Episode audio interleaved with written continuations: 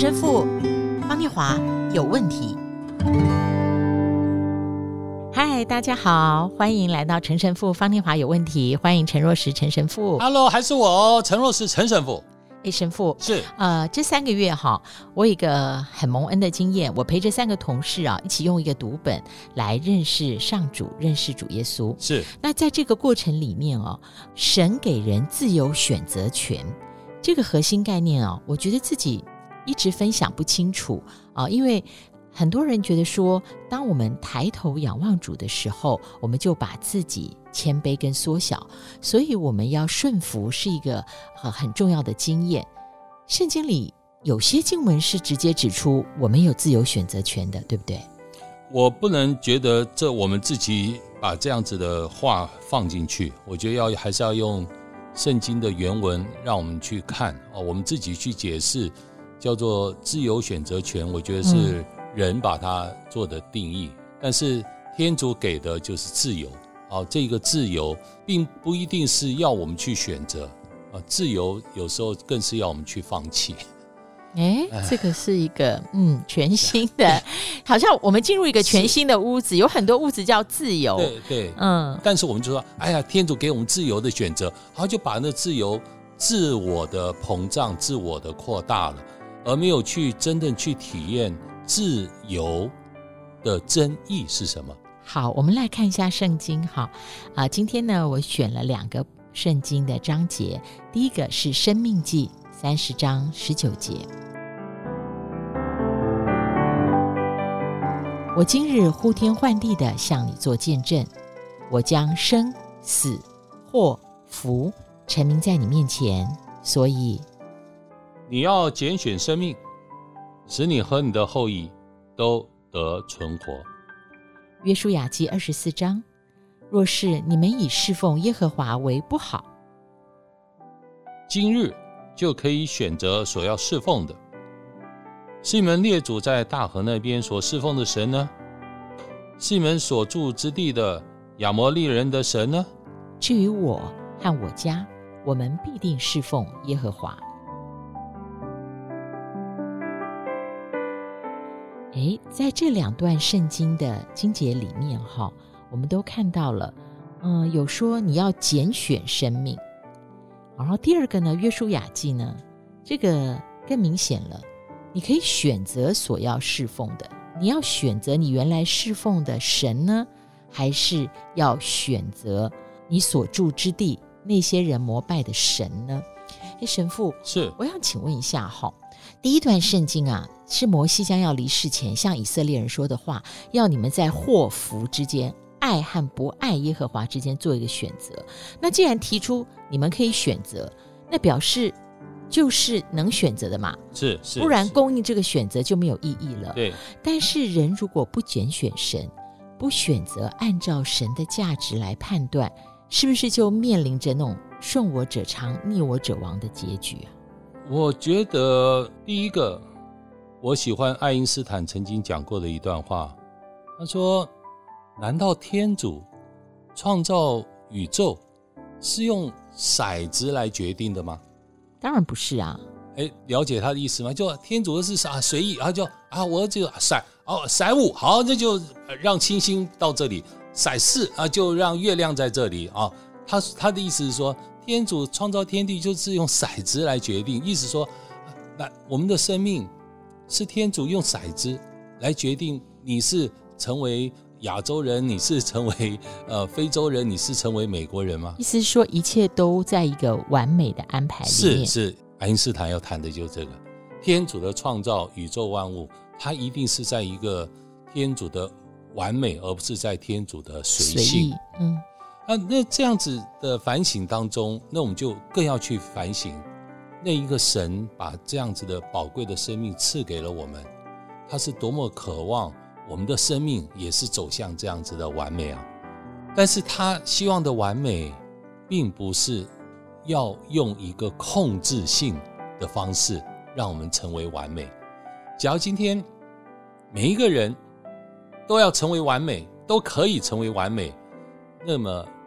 这一个神，他事实上是可以放一个晶片 在我们的头脑里面，他可以完全掌控、完全控制、完全随意或随性的要人听他的安排，那人就照着他的安排走就好了。就是人可能就只能成为机器人了。所以选择在一个神造天地万物，还有造人的完美的计划里面，在我们完全不知道这个计划里面，神邀请的时候，他仍然给我们一个可能性，是就是你可以拣选我，或者不拣选我，是你可以要或不要。所以刚刚念华讲邀请，邀请就在于我们有自由，否则我们我们只是能被命令的份而已啊。嗯嗯。所以既然就是天主。给我们自由，所以天主在每一件事情上，并不是在命令我们，而是像刚刚念华所提醒的，天主神是不断的在邀请我们，而且希望我们给他一个回应和答复。但是我们人到底用什么方式来回应，用什么方式来答复呢？这就是自由。那顺着神父现在跟我们分享的啊，我的下一个问题是说，那我们肯定了一件事了。就是这是一个供应我们，就像我们刚刚前面讲的，你们在祸福之间，你们在爱和不爱耶和华之间做一个选择，啊，是供应我们一个选择的神。那有选择就意味着必然同时供应我们自由意志，是，所以选择跟自由有关嘛。神父，我以前大学的时候啊，有一个神师，他曾经说过一句话。他说：“神没有把人做成草履虫，是意思就是说，自由意志的选择其实就是神造人的一个恩典。但是呢，这个自由意志如果脱离了神的喜悦，那我们得到的结果到底是不是开放性的？也就是说，我按我的自由意志哈，按我自我所欲选择了以后，结果可能没有好诶。那我的自由意志岂不是变成神一个虚伪的施恩？”那我觉得，假如大家都用这样子的一个方式来反省的话，呃，就像刚刚聂华讲的，难道我们的选择不按照神的意义和意志，嗯、那就是逆我者亡了吗？嗯嗯嗯。那我觉得这是我的意思。对，那你刚刚的意思是这样子反省，但是我觉得我们的生命并不是逆我者亡，而是也没有逆或者不逆，而是只是我们脱离了。生命的本源，我们脱离了生命的根源，我们不愿意跟着这生命的本源、生命的来源，我们不愿意跟它连接，所以那个王是自然的效果，而不是因为我逆它的效果。嗯嗯嗯，是因为我脱离了，因为脱离了生命的本源，是。那生的反面。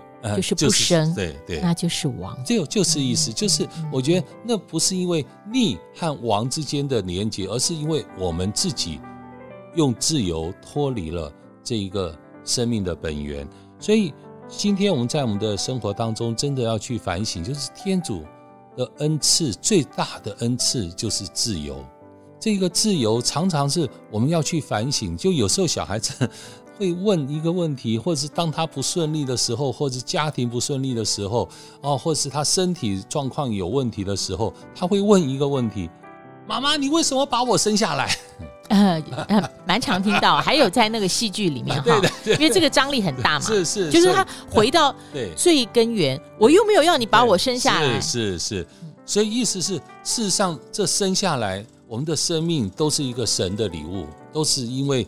我在我们的生命里面，我们可以有跟神爱的机会，我们可以进入神的本体，我们可以跟这神完全的连接，我们可以成为神的子女，我们可以成为神生命的完全的合一，我们可以在神之内称神为父，阿爸父啊，所以这些都是我们的恩典，而且我们在生里面真的可以体验这样的恩典。但是当我们不顺的时候，我们就只会问啊，你为什么要造我？你为什么创造我？然后你为什么要给我自由？那我们也不去反省，我们在这自由当中已经得到了多少的恩惠，多少的生命的那种高峰啊！所以这个是我们生命里面最美好那种真正跟神相遇的那个顶点，都是在自由当中所呈现的，和在这自由当中所真正的得到的。所以这一切。都是我们真的去感谢的，就是我很愿意跟各位分享，我们人生命的最大的礼物就是神给了人自由，自由是我们生命里面最大的礼物。我现在比较了解了，我我刚刚有一个画面，就好像一个人他在爬山的时候有两条路，有一个路它可以让你越走越看到不同的景色，然后甚至是美景，符合你原来想要登山的心意；另外一条路可能就会带你到一个荒芜偏僻而让你觉得恐惧的另外一个情况。那前提不是因为你。选择了怎么样而必然的结果，而是在你做选择要走哪一条路前，也许你需要多了解这两条路会带你往哪里去。那么前面你自由的选择就会有更多的依据。谢谢大家，我们下次再会。请在自由中与天主与神相遇。